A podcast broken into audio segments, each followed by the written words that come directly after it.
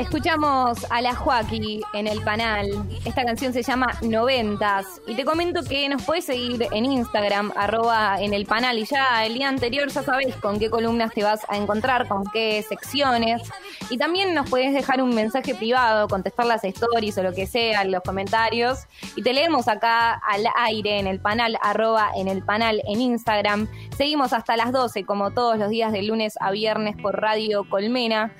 En breve, en breve, ya a, las, a partir de las 12 llega el gran desorden de la mano de Tommy San Juan.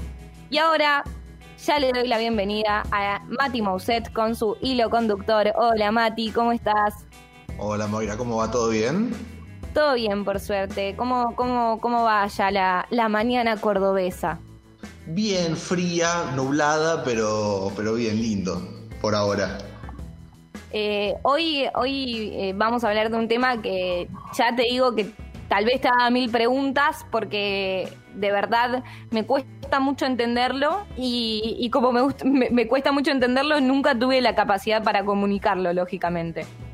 Sí, bueno, precisamente lo traté de encarar de, por ese lado, ¿no? De eh, tratar de hacer que se entienda un conflicto que es eh, bastante difícil de entender, como todos los conflictos de, esa región. Estamos hablando del de, eh, conflicto israelí-palestino, eh, que digo, tiene ese, esa dificultad para la comprensión de una persona occidental, como tiene la mayoría de los conflictos y de las situaciones que se viven en Medio Oriente. Claramente, digo, el, digamos, el foco del conflicto israelí-palestino es una, es una gota de arena eh, en medio de una, digamos, de, un, de una zona muy conflictiva, muy amplia territorialmente, como es el Medio Oriente, que tiene eh, varios de estos bardos, digamos. Quizá este es el más eh, mediático o el más conocido a nivel mundial. ¿Por dónde entonces podemos empezar este hilo conductor para entender el conflicto Israel-Palestina? Bueno, creo que tiene eh, dos ejes de análisis eh, principales como para empezar a abordarlo. El primero es histórico, porque obviamente no es el primer conflicto que se desata entre estos dos pueblos. Personalmente creo que tampoco va a ser el último. Eh, hace ya varios años que yo pienso que es un conflicto sin solución, es decir, sin ninguna posibilidad de que se solucione alguna vez. Y y segundo, con la parte eh, actual, digamos, que es explicar por qué se ha desatado ahora y qué es lo que ha sucedido en estas últimas semanas para que, eh, bueno, vuelva a estallar eh, el conflicto bélico. Empezamos con la parte histórica, que es importante porque la base del conflicto y del conflicto a lo largo de todos los años es abstracta. Por eso digo que es tan difícil que esto se solucione en algún momento. La base del conflicto es territorial, es decir, una disputa por el territorio. Sí. Que, es, abstracta porque, digamos, las dos partes hacen un reconocimiento de eh, pertenencia a un territorio que es válido, que se basa en hechos históricos, que son medio incontrastables también. A mí me resulta raro siempre cuando eh, por ahí desde la otra parte del mundo se pretende juzgar o elegirse el juez de quién tiene razón en un conflicto territorial en el cual las dos partes tienen una ligación histórica. Entonces, bueno, es un poco... desde, una visión occidental, ¿no? tampoco teniendo dimensión de, las religiones y de lo vivido por esos pueblos. Claro, de hecho, el centro neurálgico del conflicto, que es la ciudad vieja de Jerusalén, eh, la ciudad vieja de Jerusalén, para que los que no saben, es una ciudad amurallada de 10 cuadras por 10 cuadras. Es eso, ¿eh? Lo, lo caminas en, en 20 minutos, lo caminas todo. Todo eh, Jerusalén. Claro, la ciudad vieja, ¿no? La ciudad nueva es más grande, pero la ciudad vieja, que es el centro neurálgico de las tres principales religiones monoteístas del mundo, es decir, las tres principales religiones monoteístas del mundo, tienen su centro neurálgico en Jerusalén. Toda su narrativa transcurre en Jerusalén.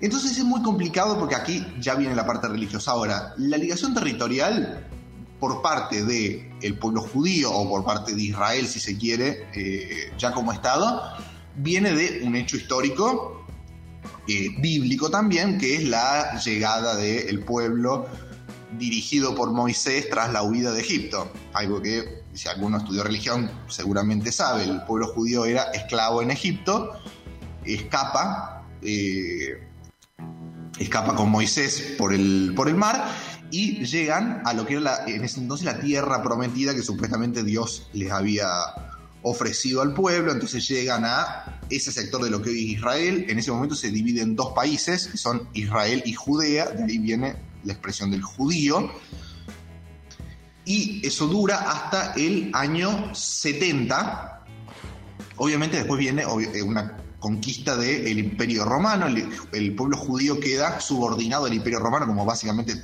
casi todo el mundo en ese momento, o todo el mundo eh, no americano y, occidental en ese momento, eh, queda en manos de lo que era entonces en ese momento el Imperio Romano. El Imperio Romano en el año 70 los arrasa, es decir, arrasa todo lo que era eh, Israel y Judea. De hecho, toman Jerusalén, los sobrevivientes, porque fue una masacre, o sea, decir tomar es eh, asesina a todos y toma ese territorio a costa de sacar a las personas que estaban ahí. Claro, y matándolo, porque realmente, o sea, no solamente fue eh, echar, sino matar a la gran mayoría. Los sobrevivientes huyen al, a lo que era en ese momento el monte del Metzada. Eh, los romanos van a tomar también el Metzada. Aquí hay algo curioso de la historia, que es que cuando suben al monte, eh, se encuentran con que todos los que estaban ahí se habían suicidado, digamos, fue un suicidio masivo como para evitar que los maten, una cosa de evitarle el placer de matarlos.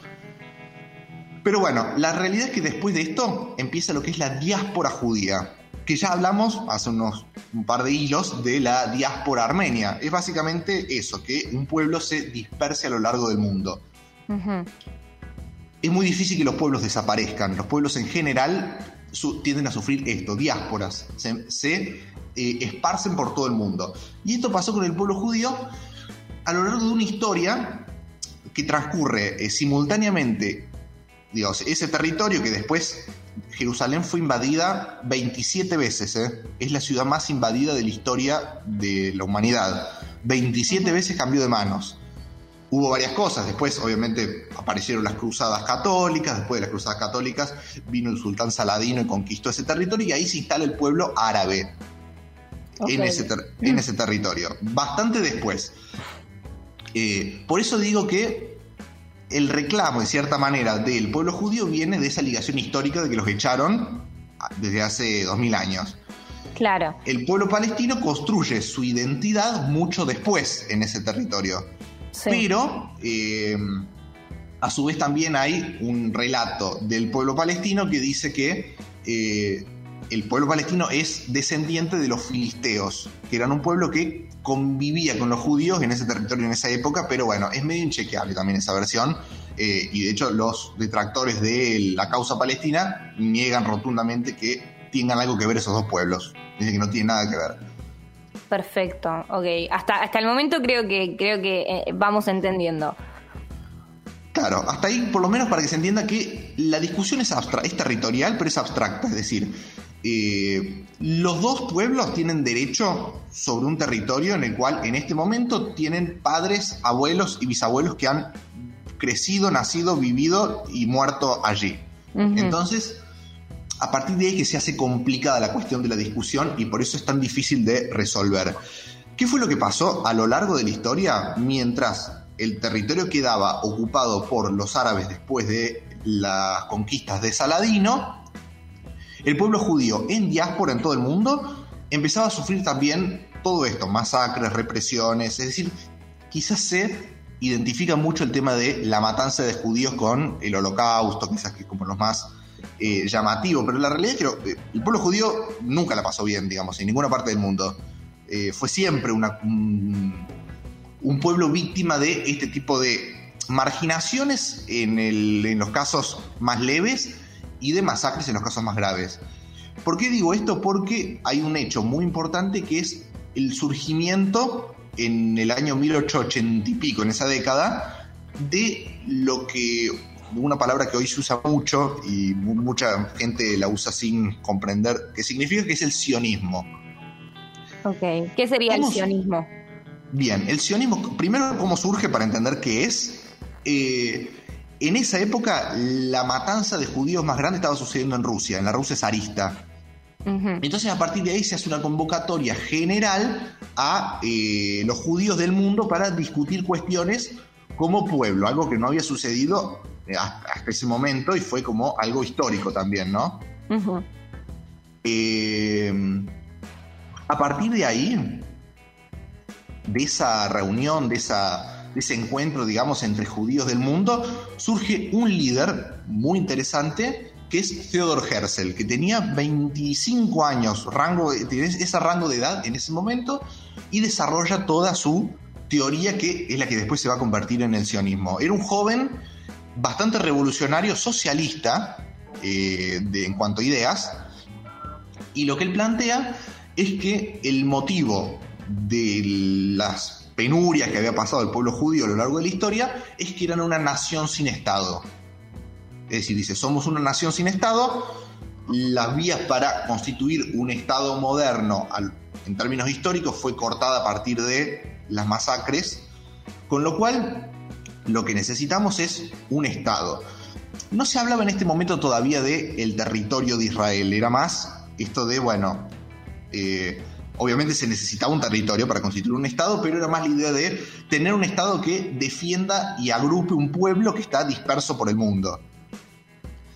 Después empieza a surgir la, eh, idea esta de emplazar ese Estado en Israel por la cuestión bíblica, digamos. Es decir, se mezcla con lo religioso después y empieza esta, este reclamo de eh, esa pertenencia histórica a ese territorio del cual había sido echado hacía dos mil años.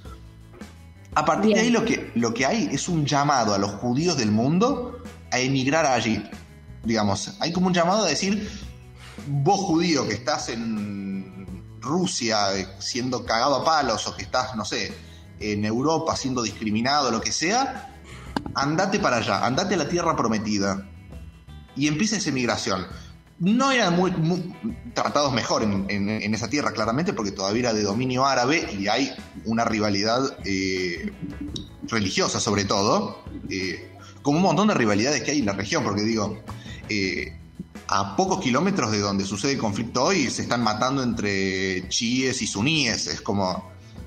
Y un poco más están masacrando al pueblo kurdo, es decir, es una región muy conflictiva en general entonces, ¿esto más o menos eh, en qué año fue cuando se llama a, migrar a, digamos, la nación judía para conformar un Estado eh, ahí en Israel?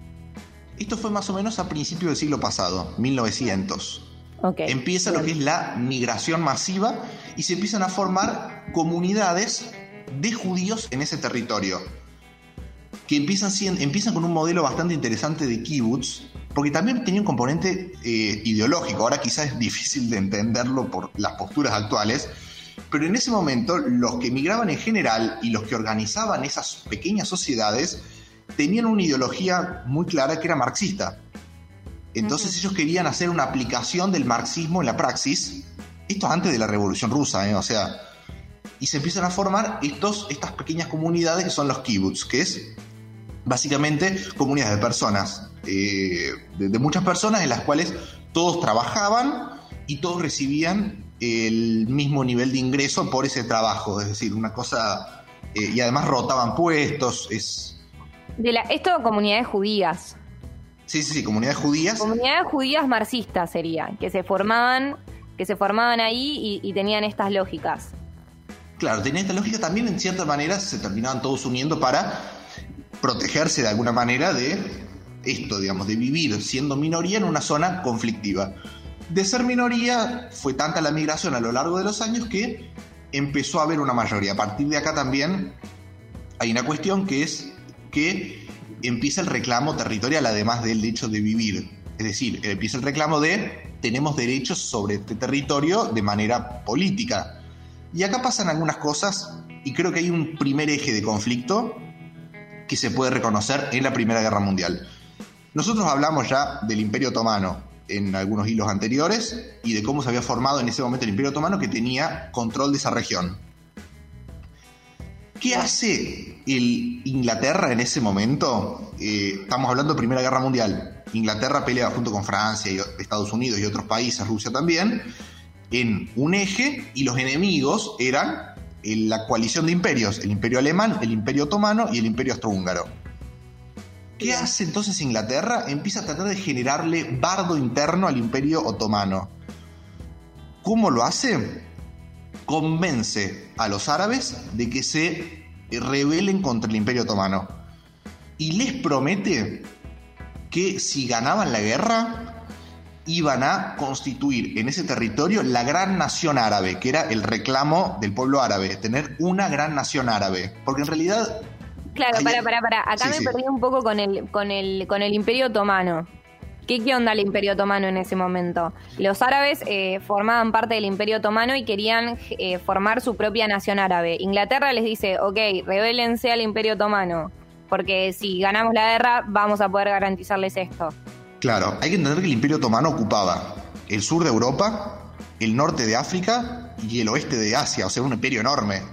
Eh, fue el último imperio expansionista que hubo.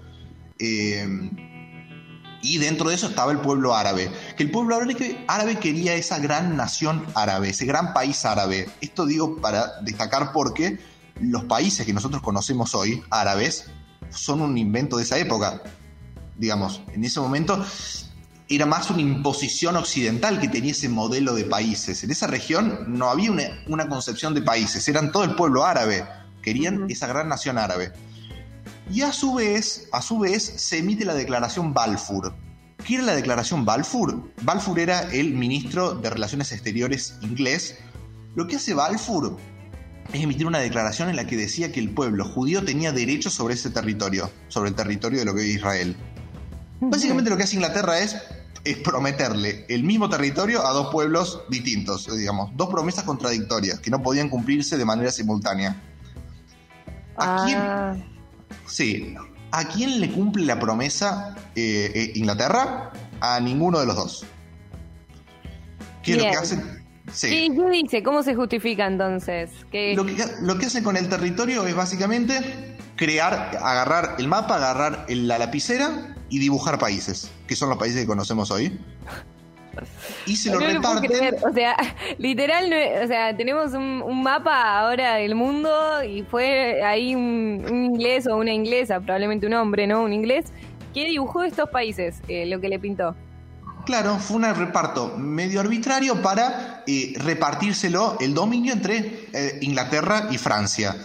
es decir, todo el territorio quedó mitad dominado por los ingleses, mitad dominado por los franceses, pero repartido en estas jurisdicciones que les permitían tener cierto marco de gobernabilidad en base a eh, el modelo de países eh, que el mundo occidental tenía en ese momento. La, gran nación árabe que, prometieron no, no, no, no, no la cumplieron. No, y tampoco le cumplieron al pueblo judío la asignación de territorio. Es decir, todo mal. Así que a partir de ese momento empieza una situación que escala a un mayor nivel de conflictividad entre esos dos pueblos, mientras el sionismo empieza a crecer como movimiento. ¿Qué pasa? El reclamo sionista era necesitamos un Estado porque nos están matando en todo el mundo. Imagínate cómo pega ese reclamo después del holocausto. Digamos, cobra mucho más fuerza porque básicamente es un te lo dije. Sí, sí, un exterminio eh, por parte del Estado alemán hacia el pueblo judío. Claro, y que aparte pone de manifiesto esto que había sufrido el pueblo judío a lo largo de la historia. Con lo cual el reclamo eh, crece, el reclamo se fortalece y empieza a ocupar y a tomar, eh, digamos, a tomar forma de gobierno en los territorios en los que tenía mayoría en Israel. Entonces acá se mete la ONU digamos, acá la ONU ya reconoce el Estado de Israel, crea esta especie de dos estados y con un modelo bastante caótico, porque lo que hace la ONU es decir, bueno, cada uno se va a instalar en el lugar en el que tenga mayoría. Y creó un mapa que, si lo ven, digamos, vean, busquen en Google el mapa del, del plan de partición del 48 de la ONU eh, es caótico, es una cosa, digamos, plantea dos países, pero básicamente es un collage eso. No, no, hay línea de continuidad entre los territorios, es, una, es un collage, digamos, es como ver en qué ciudades había mayoría de cada uno y, asignar. Obviamente eso no, iba a terminar bien. Eh, el pueblo palestino de ese momento, que estaba bajo, ah, estaba bajo dominio inglés el pueblo palestino. Lo que hace Inglaterra es medio decir, bueno, para instalar estos dos estados, yo me corro y les doy la independencia. Sí.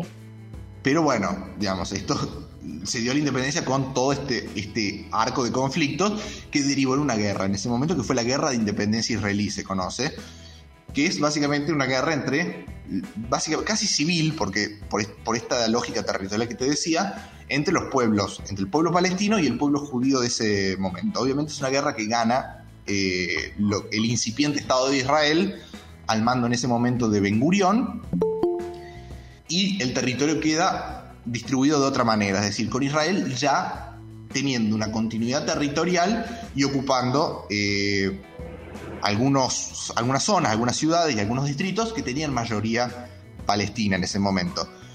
Pero bueno, se acepta a través de un trato ese eh, reparto. Así que me estoy okay. con el tiempo, ¿no? Me parece, o no.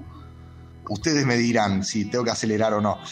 Pero. No, no, tranqui, tranqui, Mati, no hay drama, ¿eh? Vos dale, dale, tranquilo. Bueno, bueno, me parece que este se va a hacer bastante más largo que el resto, pero bueno. Eh, no, pero estamos, entendiendo un conflicto eh, tan histórico que, que, también hoy se ven las repercusiones y me parece como clave comprenderlo. Sí, bueno, a partir de ahí, eh, viene todo lo que es la parte quizás más actual de conflicto entre dos estados que eh, obviamente tienen enemistades, tienen una disputa territorial, porque además, digamos, no fue pacífico este, esta ocupación. Hubo también desalojo de parte de personas, eh, de parte de personas eh, del pueblo palestino, digamos, que eran casi forzadas a irse de los territorios nuevamente ocupados y lo que era el, país Palestina quedaba repartido en dos territorios que no estaban conectados entre sí. Uno es la parte de Cisjordania y la otra es la parte de Gaza. Y esto es una división que hay que hacer porque los conflictos son absolutamente distintos en los dos territorios. O sea, después de esta, digamos, primera guerra entre Israel y Palestina, se queda, queda así dividido. Israel con, o sea, digamos, el pueblo judío con cierto territorio de Israel y después Palestina con Cisjordania y Gaza. Claro. Ok. Ahora, eh, después a lo largo de la historia hubo algunas cosas, bueno, hubo primero dos guerras muy importantes, la guerra de los seis días y la guerra de Yom Kippur, en la guerra de los seis días viene el origen de los problemas que tenemos ahora, digamos, y que hay ahora y del conflicto de ahora. Porque en la guerra de los seis días, que básicamente es una guerra de casi todos los países árabes de esa región contra Israel, que Israel gana en seis días, eh, y en el que Israel toma algunos territorios de los países que lo atacaban. A Egipto le toma la península de Sinaí, a Siria le toma los altos del Golán, y a Jordania le toma em, la parte de Cisjordania y además le toma eh, Jerusalén Este. Jerusalén se había partido en dos, es decir, una parte occidental para Israel, una parte oriental para eh, Jordania en ese momento, que ahí vivían los palestinos. Lo que es Israel es tomar la parte este, tomar la otra mitad. Y quedarse, entre otras cosas, con la ciudad vieja, que es la ciudad más codiciada del mundo. Jerusalén, la, ciudad vieja de Jerusalén. Claro, la ciudad amurallada de 10 cuadras por 10 cuadras. Entonces, a partir de ahí es que empiezan algunos problemas territoriales. La ONU eh, dice que esa ocupación era ilegal y le ordena a Israel que lo devuelva, que devuelva todos los territorios que ganó en la guerra de los seis días, esos cuatro territorios. Israel devuelve dos. Devuelve la península de Sinaí y devuelve Cisjordania pero no devuelve los altos del Golán y no devuelve Jerusalén. Ok.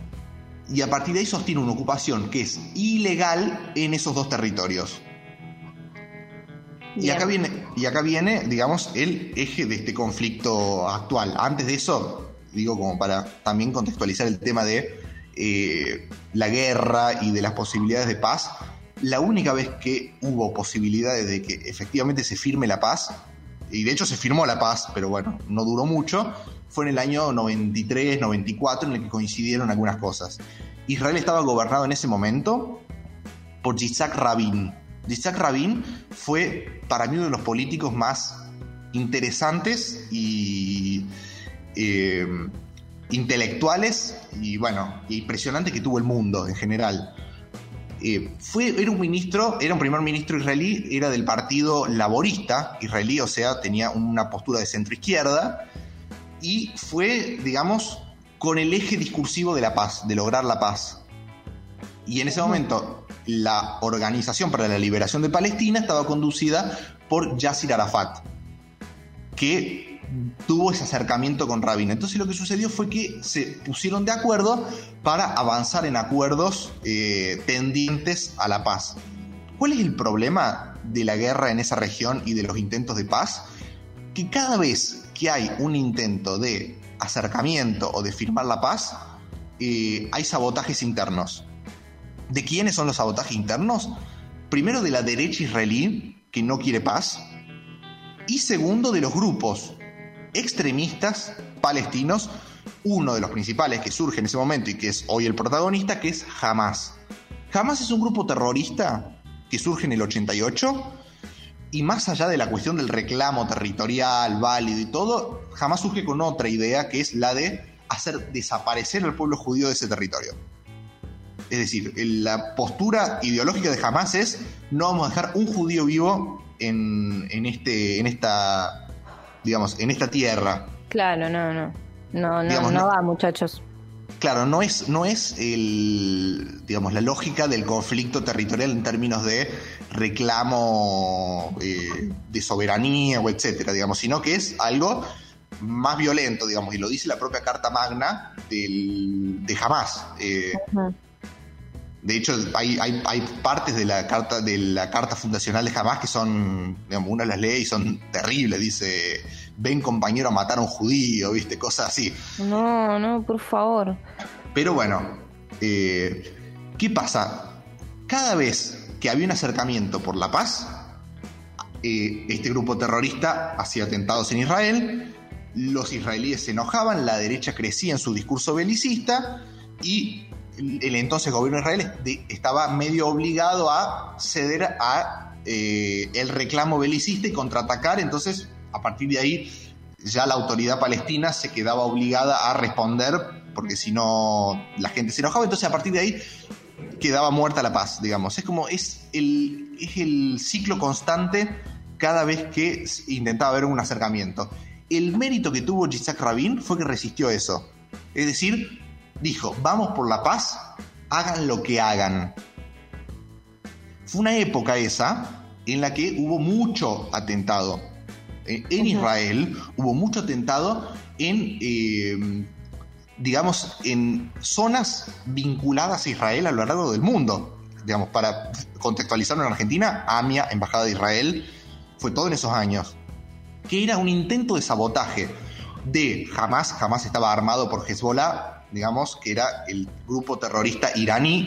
Irán, es uno de los principales países que no quiere la paz. Entonces, bueno, fue un intento de sabotaje en ese momento de del proceso de paz, que se firma igual, pero termina cayendo porque un, fanático de ultraderecha israelí eh, asiste a un discurso de Isaac Rabin en el que conmemoraba la paz y cuando Isaac Rabin se estaba subiendo al auto lo mata de un tiro. No. Entonces, sí, eh, fue bastante. De hecho, esa plaza, la plaza donde se hizo ese acto, ahora se llama Plaza Isaac Rabin y es eh, bastante emotivo todo. Pero, eh, bueno, así muere uno de los líderes más interesantes que tuvo la región y se mueren esos intentos de paz. Después hubo algunos otros intentos de acercamiento, pero siempre pasaba esto. Digamos, sabotajes internos hacen que la cosa se pudra. ¿Qué pasó esta semana? Ahora sí vamos a lo actual. Eh, dijimos que Israel tiene una ocupación ilegal sobre Jerusalén Este. ¿Qué pasa? La ONU está como acelerando el reclamo de que Israel tiene que devolver ese territorio y Israel no lo quiere devolver. Entonces lo que empieza a ver es un intento de copar territorialmente la zona de mayoría judía que no tiene. ¿Cómo lo hacen? A través de, en este momento, desalojos, es decir, un régimen impositivo distinto para palestinos que para judíos, que hace que a los palestinos les resulte muy difícil el nivel de vida ahí y tengan que irse. Y a los que no se quieren ir, obviamente, los desalojan. Eso es lo que está pasando en estos últimos años, digamos. Se está tratando de instalar una mayoría judía a través de desalojos de palestinos en Jerusalén Este, en la parte oriental de Jerusalén. Ok.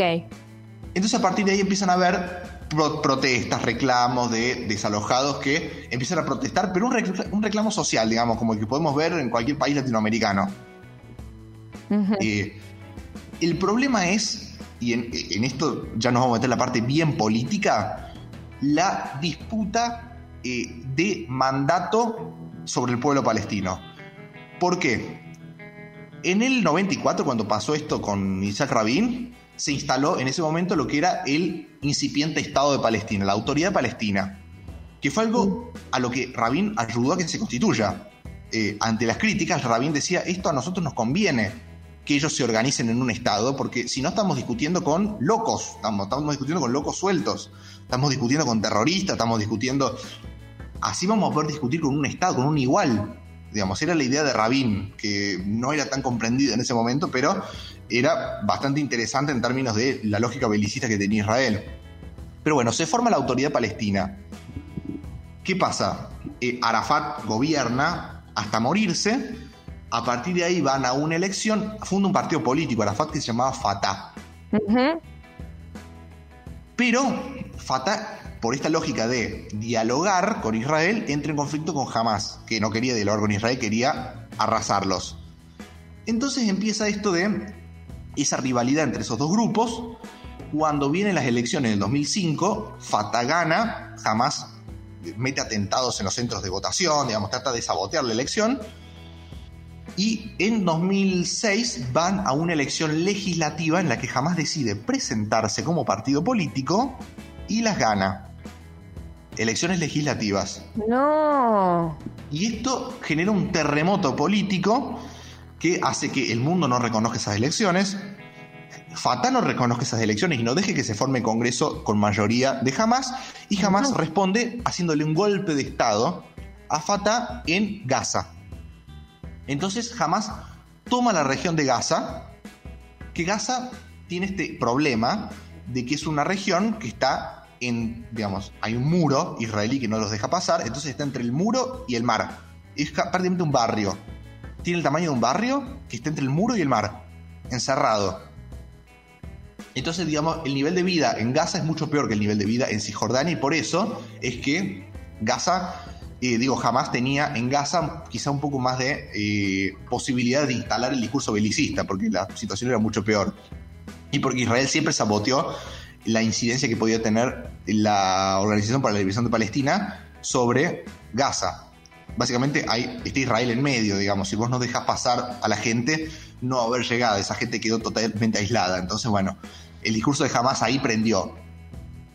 Bien. A partir de ahí estamos con un territorio eh, de Cisjordania gobernado legítimamente por eh, Fatah y un territorio de Gaza muy chico entre el muro israelí y el mar gobernado por Hamas y en situaciones, digamos, de hambrunas, de gente muriéndose de hambre, de pobreza absoluta, de, digamos, eh, es terrible lo que sucede en Gaza. Bueno, lo que pasa ahora, les decía con el tema este de los desalojos, es que empiezan las protestas en Jerusalén. Sí.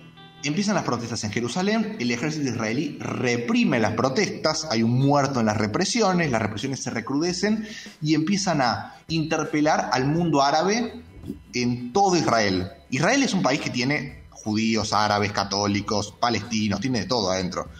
Pero se le empieza a revelar estos distintos sectores en las ciudades israelíes, ciudadanos israelíes.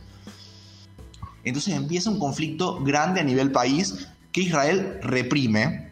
Y además en este momento también coincide una marcha, la marcha de las banderas que tiene Israel, en la que conmemora la toma de Jerusalén que es algo que los sectores de centroizquierda dijeron no hay que hacerlo porque el horno no está para bollos.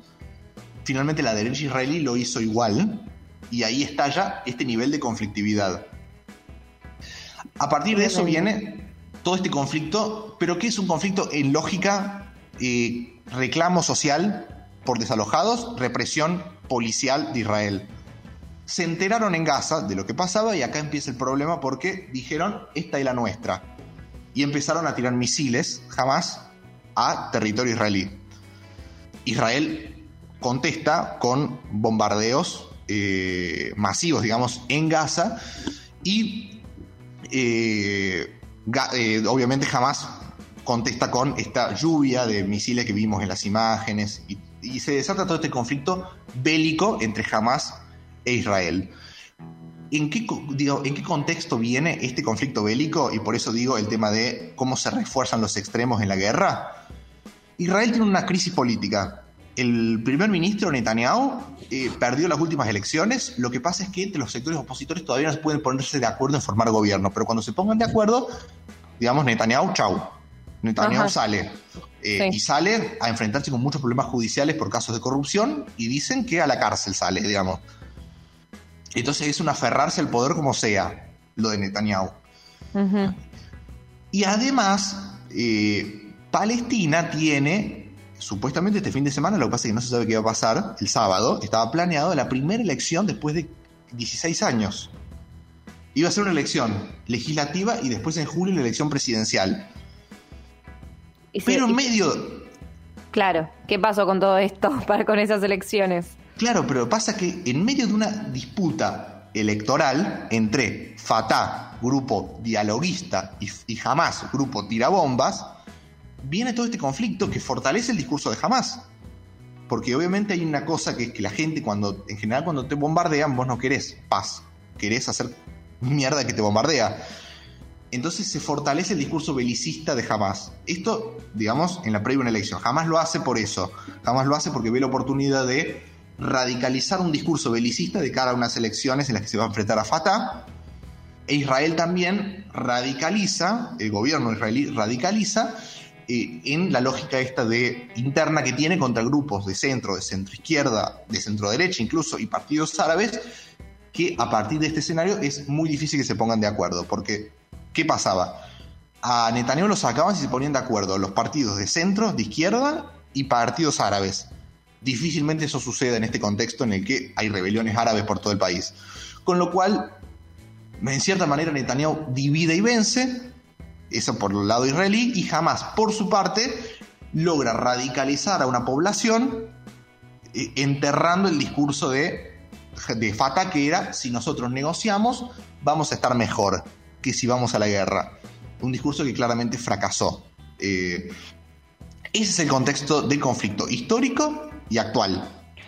Increíble, Mati Mousset, eh, todo, todo, esto que nos contás. Creo que ya ahora, a, la hora de leer un titular, al menos vamos a saber eh, todo este trasfondo, ¿no? Y, en esta y en esta disyuntiva en la que se están, donde bueno, básicamente se radicalizan los discursos para poder ganar, ¿no? Eh, en, las elecciones próximas o para poder tener más poder y en este y en este radicalizar, digamos, y, lograr adhesiones, hay bombardeos y, personas que, mueren civiles, ¿no? en el día a día dentro de esta disputa. Sí, sí, sí, sí. Es eh, que es el principal problema. Por eso a mí en general me cae mal el, expresionismo eh, de bandera que hay por parte de vecinos nuestros que no tienen, no pinchan ni cortan en el conflicto, no, lo entienden a veces, y es como una cosa de eh, fuera Israel de Palestina, o por el contrario, digamos, eh, esa defensa de, de Israel como modelo en término bélico, que en realidad el gran problema que está sufriendo la gente de los dos pueblos. Obviamente acá hay una diferencia de potencialidad, que no, no es una diferencia de agresividad, es decir, hay más muertos del lado palestino. Eso es cierto, digamos, eh, muchos más muertos del lado palestino. No significa que los ataques de Israel sean más violentos que los ataques palestinos. Significa que Israel tiene mecanismos de defensa en términos tecnológicos que, que Gaza no tiene. Israel tiene la cúpula de hierro, que lo protege de los misiles, digamos, de los de los 5.000 misiles que han tirado de Gaza, han caído 20, ponele, gracias a esa cúpula de hierro.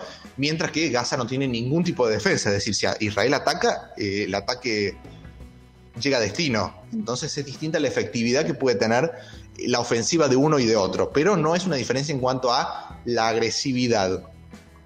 Claramente digo, el contexto es de una guerra, en este momento más que de un conflicto, y es algo que de cierta manera le sirve a Israel, porque Israel, el contexto de conflicto político entre un sector postergado que estás desalojando, y era complicado en términos internacionales.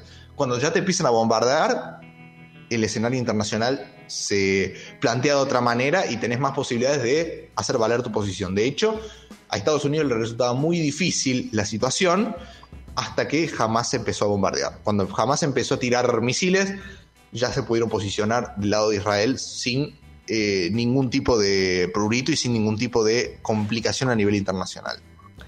Muy bien, eh, gracias Mati Mou por, por este gran hilo conductor. Eh, nos extendimos bastante de tiempo, pero, pero bueno, de repente a veces hay que tomarse un tiempo para eh, tratar en profundidad ciertas temáticas, más si, si bueno, están, están tan en agenda como, como esta. Muchísimas gracias Mati, te mando un abrazo grande.